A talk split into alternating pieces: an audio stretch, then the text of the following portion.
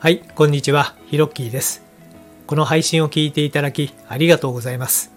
このチャンネルでは僕の今までの経験をもとに物事の楽しい捉え方や考え方についてお話ししています。どうぞリラックスして聞いてみてくださいね。お急ぎの方は2倍速がおすすめです。それでは、ホラ吹きチャンネル始まります。Hello to all about 10 million fans all over the world. I'm Hiroki. How's your day? いつもこのチャンネルを聞いていただきありがとうございます。今回は言霊の先はう国という文章から感じることについて、えーお話ししてみたいと思います。まあ、あの言霊という響きであるですとかあと日本語についてですね、えー興味のある方はどうぞ最後まで聞いていただければと思います。えー僕はあの英語学習授業ですね、まあ、以前にやっていたんですけれども、まあ、それを始めて間もなくしてですね、まあ、日本語母国語である日本語にもですね、まあ、興味を持って、えー研究をスタート、えーしました。で今でもまあほぼライフワークのような感じになってきて続けているんですけれどもまあ日本語のね成り立ちですとか、まあ、音の響きから始まってですね。でまあやっぱり日本語まあ言語はねそもそもそういう文化的なものとか思考背景っていうのもまあ含むので、まあ、必然的に日本文化にもね、まあ、直結しておりましてで最終的にはねその平安時代から明治時代までの古神道、まあ、今の神道はね明治以降なんでその前の時代の古神道の本まで興味が及んでしまってですねまあ神社でね宮司さんが、まあ、挙げている祝詞などもねまあいくつかね、えー覚えて言えるようになっちゃいました。え、まあ、それぐらいまでなんですかね、まあ、日本語の響きというかねこう不思議さっていうところがなんか面白いなと思って研究をしています。でその中の一つにですね、まあ、今回お話ししたいテーマの文章がありまして「言霊の先は国」という文があるんですね。でまあこの中のまあえー解説をしていきますとまず言霊っていうのは聞いたことある方もいらっしゃると思うんですけれどもまあ声に出した言葉まあその音声言語がですねまあ現実創造に何かしら影響するというまあ概念というかまあそういう意味ですね。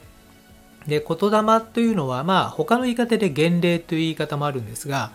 まあそれとはですねまあちょっと意味が違うんでまあ今回は言霊ということについてお話ししてみたいと思いますなので、まあ、その言霊のね、先は国というのはどういう意味かというと、まあ、言霊の霊力が物事を良い方向へ動かしてくれる国、えーという文章になります。で、この文章がですね、出てくるのが、万葉集という日本最初の歌集なんですね。まあ、全20巻ということで、まあ、大体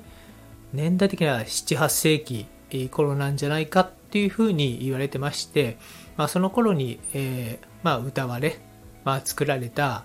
まあ、長いもの短いもの、まあ、いろいろな歌がありまして全部でまあ400 4500首か、えーぐらい入ってると言われてますで歌い手はですねこれ面白いなと思うのがその「万葉集」の歌い手はですねまあまあ、当時の天皇からですねあと庶民までですね、まあ、500名近くの、まあ、歌人の作品が収録されているんですけれども本当にあの階級すっ飛ばして、まあ、いろんな方の歌集ということでですね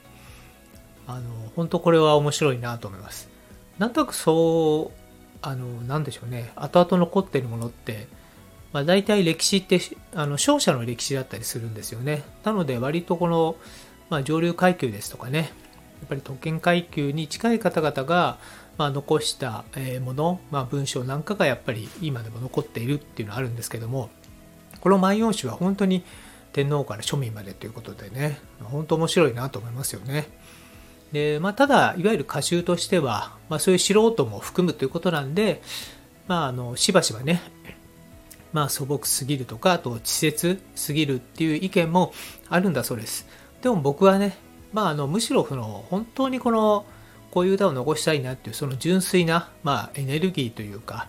そういったものが内在してるんじゃないかなと思ってまして、まあ、かなりねその本質的なものが、えー、この万葉集の中にあるんじゃないかなというふうに思ってます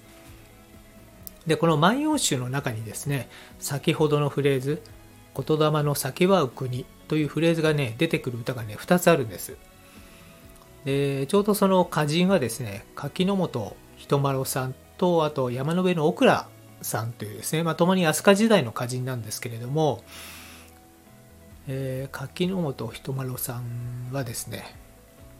敷島の大和の国は言霊の先はう国ぞ正菊ありこそという歌を、え残してますで山の上オクラさんはですねちょっと長いんですけど「神よより言いつて暗く空光大和の国はすめ神の慈しき国言霊の先はう国と語り継ぎ言い継がひけりという歌を残してるんですね。でまあこのまあ、日本にいるとですね、まあ、母国語である日本語をですね運用する日本人、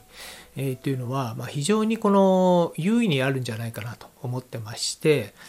まあ、自分のね発する言葉日本語が現実創造するということなんですよね。で本当にまあそうなんじゃないかなっていうふうに、まあ、感じることが多々多いですよね。意外と自分がえー、実現しちゃうと思ってる願望を、まあ、日本語でね、まあ、心の中で言うとか実際に声に出して言うっていう、まあ、両方の意味もあるんですけれどもなんか意外とね簡単にかなってるような気がするんです改めて考えるとね。うん、で日本語のね研究を始めて、まあ、大体8年前ぐらいからなんですけれどもやっぱりねその自分の発する言葉には、まあ、より配慮するようになりましたよね。なので実際にまあブログとかをね書くときにもあこの意味って本当はどうかなっていうのをね時点でこうわざわざね調べて書くように、え、したりですとか、まあ、そういう行動変化が僕の中でありました。でこの言霊のいいとこなんですけどね言い直しができるということなんですね。なので例えばまあ人間なんでねいろいろなその感情の起伏もちろんあると思うんでねああ言っちゃったっていう時もあると思うんですよね。言っちゃいけない言葉言っちゃったっていう場合はですねその後にと思ったけど本当は〇〇ですっていう形でこう言い直したりしてます、まあ、実際にあの口に出して言う場合もありますし、まあ、心の中でね言う場合もあるんですけどもなのでね例えばあーって言って例えば何でしょうね。よくカフェなんかでねたまに言ってる人いますけど、えー、それって最低だねとか、うん、なんか最悪だねとかね。で、そういうふうにね、つい言っちゃったっていう時にはですね、と思ったけど、本当はいいとこもあるよねとかですね、こう言い直しっていうのをですね、まあ、やってみるのもいいかなと思います。はい。なので、まあ、できるところからでいいと思うので、えいい言葉、いい日本語を発してみませんか？というわけで、え今回のホラ吹きチャンネルはこの辺で、今回のお話が何かしらお役に立てば嬉しいです。このラジオを引き続き聞いてみたいと思われましたらどうぞ躊躇なくフォローボタンを押してくださいね。最後まで聞いてくれてありがとうございました。それではまたです。Thank you for listening till the end. Let there be prosperity.